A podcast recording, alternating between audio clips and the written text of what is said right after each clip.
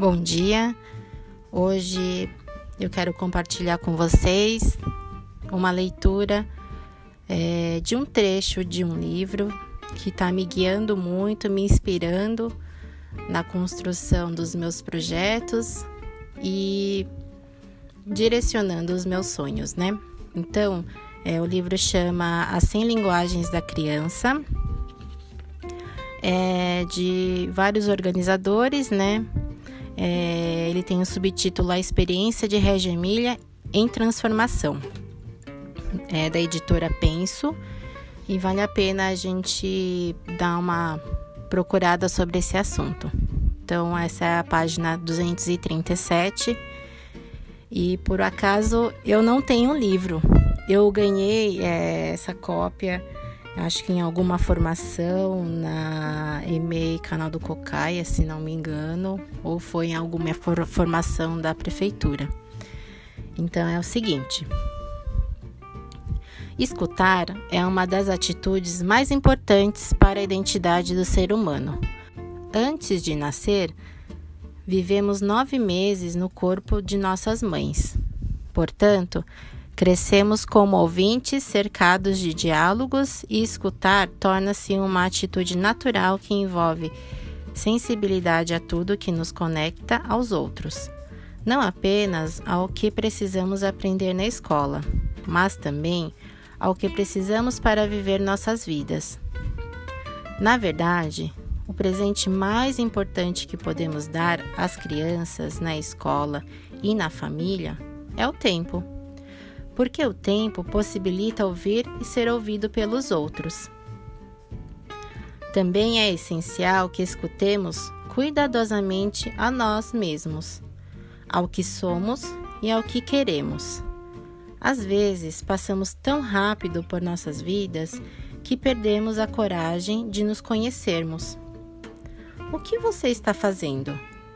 Aonde você está indo? Essa coragem de escutar, essa atenção ao que está dentro de nós, é um tipo de escuta e reflexão anterior.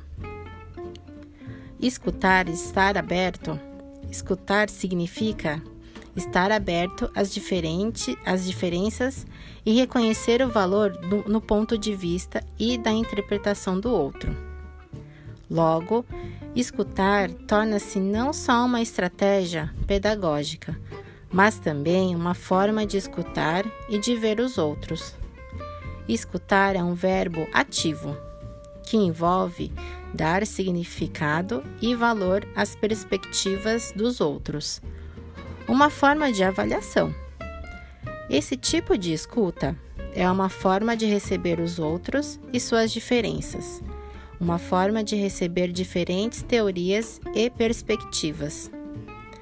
A nossa forma de escutar significa estar aberto a dúvidas e a incertezas. Escutar significa estar aberto ao inesperado e muitas vezes a entrar em crise a aceitar a frustração.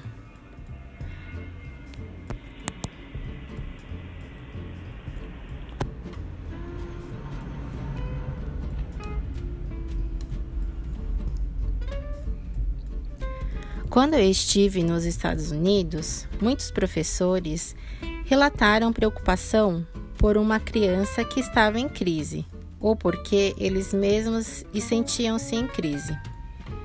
Não é sempre ruim estar em crise, porque isso significa que você está mudando. O problema é que se você não está em crise, pode ser que você não esteja realmente escutando as pessoas ao seu redor. Se, ser aberto aos outros significa ter a coragem de entrar nessa sala e dizer: Espero ser diferente quando eu sair.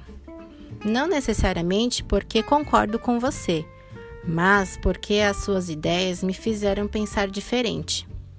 É por isso que a documentação é tão fascinante e tão difícil de compartilhar. A documentação como escuta visível pode ajudar você a entender e a mudar a sua identidade. Pode ser um convite à reflexão dos seus valores. Escutar também significa estar aberto à incerteza e viver na zona de desenvolvimento proximal. Somente quando tenho dúvidas é que consigo receber os outros e ter a coragem de pensar que o que eu acredito não é a verdade, apenas o meu próprio ponto de vista. Preciso do ponto de vista dos outros para confirmar ou mudar o meu ponto de vista. A verdadeira escuta exige a suspensão de julgamentos e preconceitos. A relação entre a paz e preconceito concerne a habilidade ou incapacidade de sermos bons ouvintes. É aqui que a educação para a paz começa. Existe uma conexão com a pedagogia da escuta. A paz é uma forma de pensar, de aprender e de escutar os outros, uma forma de observar as diferenças como um elemento de conexão e não de separação. A paz é uma forma de lembrar que o meu ponto de vista não é o melhor e que preciso escutar e compreender os pontos de vista dos outros. Aqui encontramos as raízes da participação na escola como um lugar para identificar as diferenças. Devemos ter a coragem de partilhar e de concordar ou discordar Escutar abre a oportunidade para o desenvolvimento profissional e humano. Um contexto de escuta é criado quando os indivíduos sentem-se legitimados para representar suas teorias e oferecer sua interpretação de uma questão específica. Enriquecemos o nosso conhecimento e a nossa subjetividade escutando os outros e abrindo a eles quando aprendemos como grupo. Quando as crianças trabalham juntas, cada uma desenvolve o seu próprio processo aprendendo com os processos dos outros. Se você acredita que os outros são uma fonte para a sua aprendizagem, identidade e conhecimento, você abriu uma importante porta para a alegria de estar com os outros. Não somos separados pelas nossas diferenças, mas conectados por elas. É por causa das minhas diferenças que eu lhe sou útil, porque ofereço outra perspectiva. Aprender em grupo significa aprender com os outros.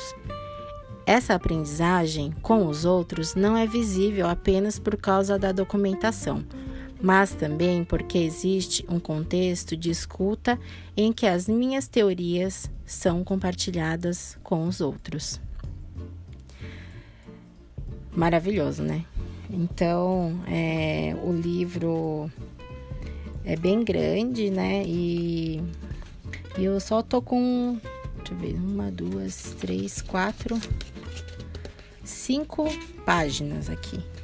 E aí eu quero nos próximos é, áudios compartilhar o que eu tenho aqui, mas eu tô querendo bem comprar esse livro para mim, porque ele é um norteador tanto para o meu lado profissional quanto para o meu lado pessoal, sabe? E, e essa escuta, né? é muito com, comigo e com os outros, e isso que, que me fascinou, né? É, é uma prática que você precisa ter é, e incorporar no dia a dia, né? E tem repercutido em diversas formas da minha vida. Então é isso. Espero que vocês tenham gostado e até o próximo áudio. Obrigada!